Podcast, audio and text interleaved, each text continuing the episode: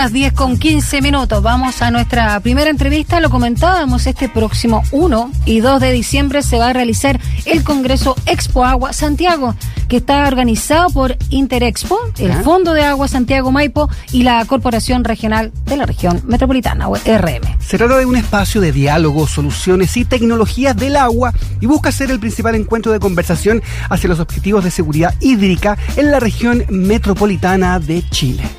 Excelente. Por esto, vamos a conversar esta mañana con la gerenta general del Fondo de Agua Santiago Maipo y directora además de este congreso, Expo Agua Santiago, Claudia Papich. Muy buenos días, Claudia. ¿Cómo estás?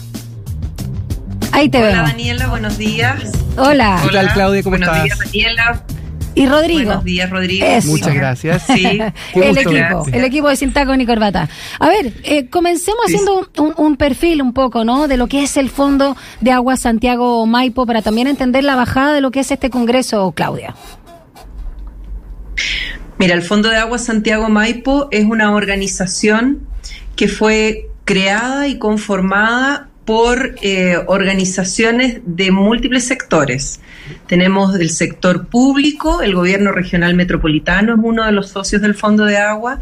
Del sector privado tenemos tres empresas que son parte del Fondo de Agua Santiago Maipo, Nestlé, Anglo American y Aguas Andinas. Y también tenemos de la sociedad civil y representantes de los usuarios del agua como la Confederación de Canalistas de Chile, la Federación Nacional de Cooperativas de Servicios Sanitarios, la ONG de Nature Conservancy y la ONG Adapt Chile también. Y también tenemos a la Asociación de Municipios Rurales como uno de nuestros socios. Entonces, como tú puedes ver, eh, una cantidad de actores súper diversos, todos eh, con intereses distintos respecto del agua, pero con un mismo objetivo, y es que trabajemos para asegurar el agua en la región metropolitana, en la cuenca del río Maipo, tanto en cantidad como calidad suficientes para todos sus usos. En ese contexto, ¿Mm? trabajando con ¿Mm? esos objetivos, es que eh, con la invitación de Interexpo y de la Corporación Regional de Santiago, eh, decidimos eh, embarcarnos en esta locura de armar este Congreso Expo Agua Santiago, que la verdad es que está, está potente, está grande, abordando un montón de temas interesantes, eh, porque entendemos que, que así como nosotros somos una organización que estamos trabajando con la convergencia de múltiples actores, las soluciones a las que mm. tenemos que llegar son soluciones que no pueden esperar a que nos pongamos de acuerdo, no, pueden esperar a que se sumen esfuerzos individuales. Son urgentes, esto, esto no es para mañana, esto es para antes de ayer. Entonces dijimos, tenemos que sentarnos a la mesa e invitar a la gente a conversar sobre estos temas, a dialogar mucho. El formato con el que armamos la Expo Agua es un formato bien distinto a los congresos tradicionales, bien particular, y yo te diría que es la principal gracia que tiene este espacio de encuentro. Perfecto, es presencial, telemático como primera pregunta, y lo segundo, como se dice en cultura, ¿cuál es el estado del arte hoy día en, eh, con el tema del, agua y la crisis hídrica en la región, para que la gente se haga una idea de, de cuán grave es? Bueno, tu primera pregunta es las dos cosas pueden asistir de manera presencial, se va a desarrollar en el GAM, es híbrido, efectivamente. Y también se pueden conectar a través de la, de la plataforma Swapcard, asistir a las distintas actividades que van a estar ocurriendo, pedir reuniones con los ah. expositores, con los moderadores, con los panelistas, entrevistas individuales.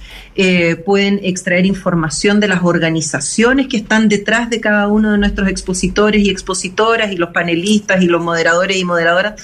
Se puede hacer hartas cosas bien entretenidas en la plataforma.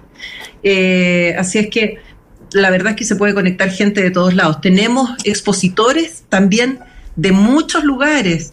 Tenemos expositores desde Alemania, desde Francia, desde España, desde Inglaterra, eh, en Latinoamérica vamos a tener hartos invitados. Dentro de Chile también tenemos invitados de otras regiones. Esto mm. no se circunscribe solo a lo que está ocurriendo en torno al agua en la región metropolitana. Lo hacemos desde la región metropolitana para todo Chile, para toda la región latinoamericana y para el mundo entero. Es como un agua, agua palusa, algo así. Oye, me gustó, qué buena ah. idea, qué buena idea. Así le vamos a poner después. Sí, estamos creativos, está buena. está buena, pero efectivamente es más o menos eso, es más o menos eso. Y tú me preguntabas por el estado del arte en torno al agua. Eh, mira, yo te diría que ha ocurrido en el último año o últimos dos años una aluvión de interés eh, en torno a la situación crítica en la que nos encontramos hace eh, prácticamente dos décadas. Eh, este aluvión de interés de parte de la sociedad, de parte de las organizaciones, de parte del mismo gobierno, tiene mucha relación con disponer de mucha más información en torno a lo que está ocurriendo y también de que la gente está exigiendo que se tome acción hoy, no mañana. Claudia. Eh, respecto, de, respecto a estas exigencias, solo para cerrar lo, que me, acababan de preguntar, eh, existe mucha información disponible, se han hecho muchos estudios, muchas evaluaciones, muchos análisis. No digo con esto que ya se sepa todo, siempre falta investigar más, pero hay bastante información. Lo que falta es que tomemos acción tenemos que con esa información implementar acciones. Y lo que no puede seguir ocurriendo es que esas acciones se implementen de manera aislada entre las organizaciones. Tenemos que articularnos más, tenemos que aliarnos más, sumar esfuerzos humanos, financieros y de capacidades, si no, de verdad, no lo logramos. Eh, quería preguntarte, Claudia Papich, recuerdo, ¿no? Directora del Congreso Expo Agua Santiago, em, que se va a realizar este 1 y 2 de diciembre. A propósito de lo que decías, de que hay harta información, eh, de que las acciones tienen que ser de forma urgente, ¿no? Y, si bien eh, es una fantasía, pero se entiende el énfasis que eran para ayer, etcétera.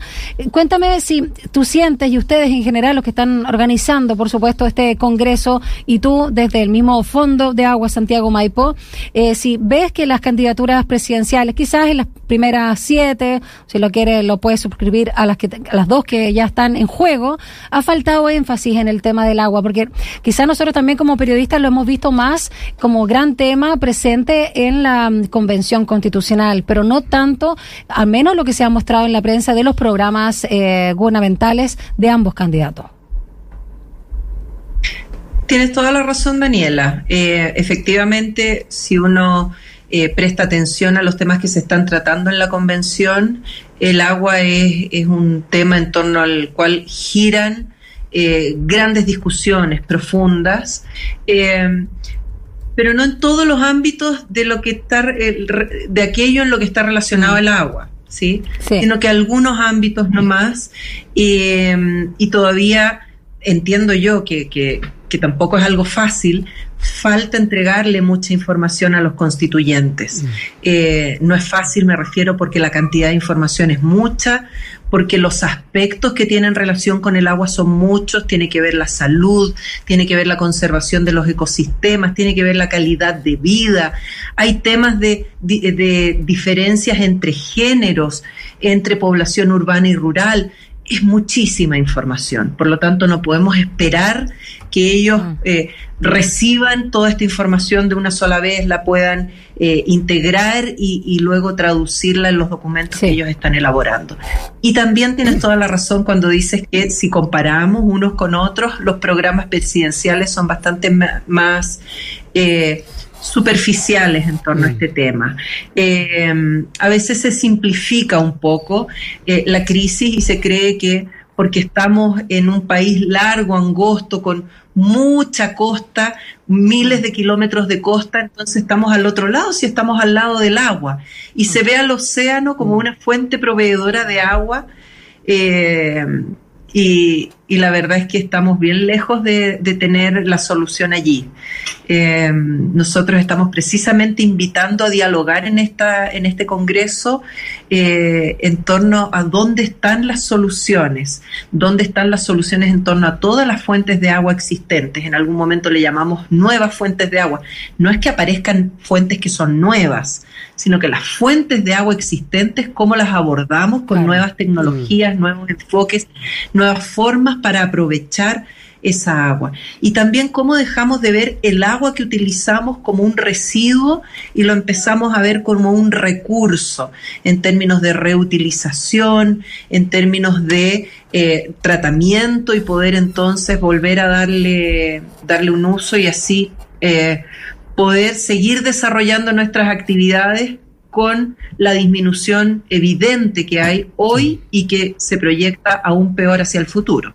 Estamos con Claudia Papich, directora Congreso Expo Agua Santiago 2021. Y claro, esto es una crisis tremenda, pero también es una oportunidad, una oportunidad de, conversar colaborativamente, el privado con el público, una oportunidad de hablar del agua desde distintos puntos de vista, la tecnología, lo, social. Uno como ciudadano o ciudadana, ¿cómo podría aportar? Es bueno repetirlo, insistirlo hasta el hartazgo, porque, sí, porque es importante recordarlo, cómo puede aportar uno desde ahí, ¿no? no el agua, no dejarla correr, lavarse los dientes con el agua apagada. hay, varias cosas que se pueden hacer para em, aportar. Eh, oye, mira, sabes tú que ayer, ¿Mm? permítanme contarles una anécdota personal, pero que tiene relación estrecha con lo que me acabas de preguntar, Rodrigo. Eh, ayer estaba con una invitada de una compañía en un curso que yo dicto en la universidad y, y ella estaba contando su estrategia corporativa de sustentabilidad y de pronto menciona dentro de eso metas respecto de reducción de consumo de agua fresca y nos contaba que se habían propuesto reducir un 20%, que lo habían logrado inmediatamente, que entonces ahora habían subido la meta a un 40%. Y yo le digo, ¿cómo lograste tan rápido reducir ese 20%? Y me dice, ¿sabes qué? Solo con proponérnoslo porque nos dimos cuenta que habían bombas que estaban funcionando mal y filtraban el agua. Nos dimos cuenta que algunos operarios que tenían que utilizar agua dejaban abierta la llave, por decirlo de esa manera, más tiempo del que debían. Nos dimos cuenta, entonces con esas pequeñas cositas que tú acabas de mencionar, Rodrigo, cerrar la llave mientras me mm. cepillo los dientes, eh, cuando tú dejas correr la ducha y esperas a que se caliente, esa agua la puedes juntar y utilizarla para regar las plantas si todos hiciéramos esas pequeñas cositas, podríamos reducir eh, un, porcentaje considerable del agua que ya utilizamos normalmente. Y tenemos que pensar que en el futuro no vamos a tener acceso a ese, a ese porcentaje de agua. Por lo tanto, es solo irnos preparando para nuestra próxima realidad. Ella me contaba que de esa meta de 20%, un 15% lo redujeron solo con ponerse todos de acuerdo con que iban a ser más conscientes del uso que estaban haciendo del agua. Y el otro 5% con un cambio tecnológico de, un par de procesos. Pero yo decía, pero si esto es, es solo ponernos de acuerdo, es solo que todos entendamos el valor que tiene el agua y algunas prácticas súper sencillas para eh, utilizarla mejor. buen consejo, Dani, Claudia. Dejar de ver, dejar de dejar de ver el agua desde la perspectiva de la abundancia, de que es un recurso que corre por los ríos de Cordillera Mar, como nos enseñaron cuando éramos chiquititos en el colegio, y empezar a ver el agua desde una perspectiva de escasez. Sí, yo pongo una, botella con arena en la parte de la, taza del baño, la parte donde está el agua, y como que genera más volumen y se, se llena con menos agua, por ejemplo. Sí, muy buen dato eso. Quería preguntarte, Claudia, eh, algo que también siempre vemos, que mucha gente lo, lo siente como un acto meditativo, sí es muy lindo, pero los tiempos ya no están, ¿no? Que es regar, no solo los propios jardines, sino también las plazas, lo público. ¿Cuánta agua se pierde justamente cuando se dejan a más estos regadores automáticos que, que tampoco mm. son tan eficientes? Eh, es una práctica que debería desaparecer, que ya, ya no va con los tiempos. Y te lo pregunto también, sobre todo, porque hay mucha gente que está haciendo estos jardines que requieren poca consumo de agua con cactus, con suculentas, eh, jardines, no me acuerdo cómo se llaman, que permiten tener un lugar precioso, pero con muy poca necesidad de agua. Cero jardinería, así se llama. Eh, ya. Eh, la verdad es que yo no te podría decir que debiésemos eliminar las plazas y las áreas verdes de la ciudad, todo lo contrario. ¿Mm? Parte de una ciudad saludable es una ciudad que tiene áreas verdes y estos espacios eh, donde, donde la familia, donde las personas pueden desarrollar actividades no solo en un entorno saludable, sino también grato. Pero tú tienes toda la razón, tenemos que avanzar hacia el uso de especies Mm. que consuman menos agua. Tenemos que avanzar a acotar los espacios de áreas verdes a aquellas zonas que realmente lo requieren y reemplazar algunos de ellos por otras estructuras que nos permiten desarrollar la misma actividad sin necesidad de un pasto que, por ejemplo, vamos a estar maltratando y que va a requerir mucho más esfuerzo y mantenimiento. Otra cosa que también mencionaste tú tiene que ver con cómo usamos el agua para mantener esas áreas verdes que ojalá tuviésemos más en, las ciudades. Hay zonas de nuestra ciudad que no tienen áreas verdes y otras que tienen un montón. Eh, pero el cómo usamos el agua para mantener esas áreas verdes también es muy importante. Contar con zonas naturales en la ciudad también nos permite irnos transformando en una ciudad esponja, en una ciudad que permite que el agua se infiltre hacia las napas subterráneas. No podemos llenar de cemento la ciudad porque la hacemos impermeable y no se van recargando nuestras mm, napas, nuestros acuíferos, que es parte también importante del ciclo del agua. Entonces, no hay que desechar los jardines, pero hay que acotar. Yo, por ejemplo, en mi casa mm.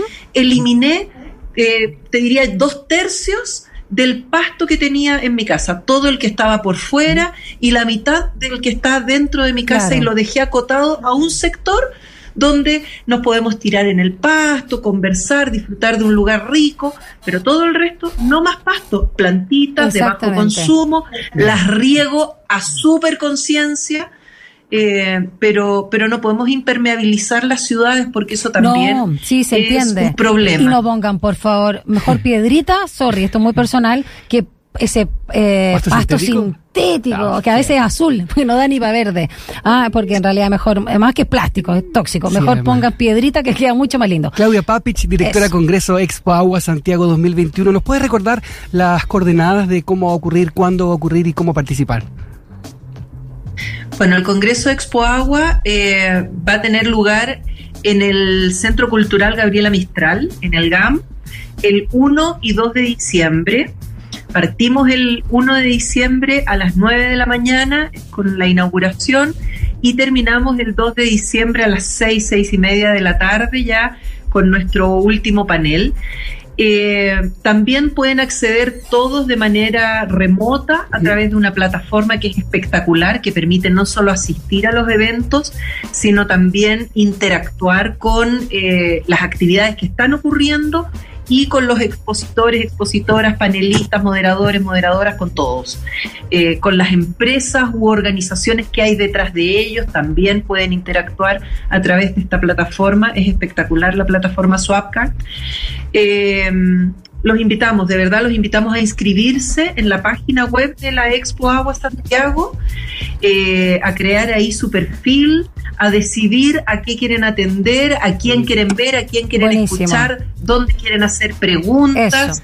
Eh, este es un espacio de verdad, está creado con una, lo hemos conformado de una manera espectacular, donde va a haber mucho diálogo, poca exposición, vamos a tener exposiciones muy cortitas y mucha conversación, muy dinámica. Harto networking también. Muchas gracias, Claudia Papich, directora del Congreso Expo Agua Santiago eh, de este 2021, 1 y 2 de diciembre, arroba Foro Agua Chile también, parte de las coordenadas de las redes sociales. Un abrazo y que tengas un precioso fin de semana. Eso es, buen fin de semana. Gracias, Rodrigo. Gracias, Daniela. Los espero en la Expo Agua también a ustedes y a su gran cantidad de auditores. Los felicito Muchas gracias. Que estés muy bien. Gracias. Un abrazo. Cuídense.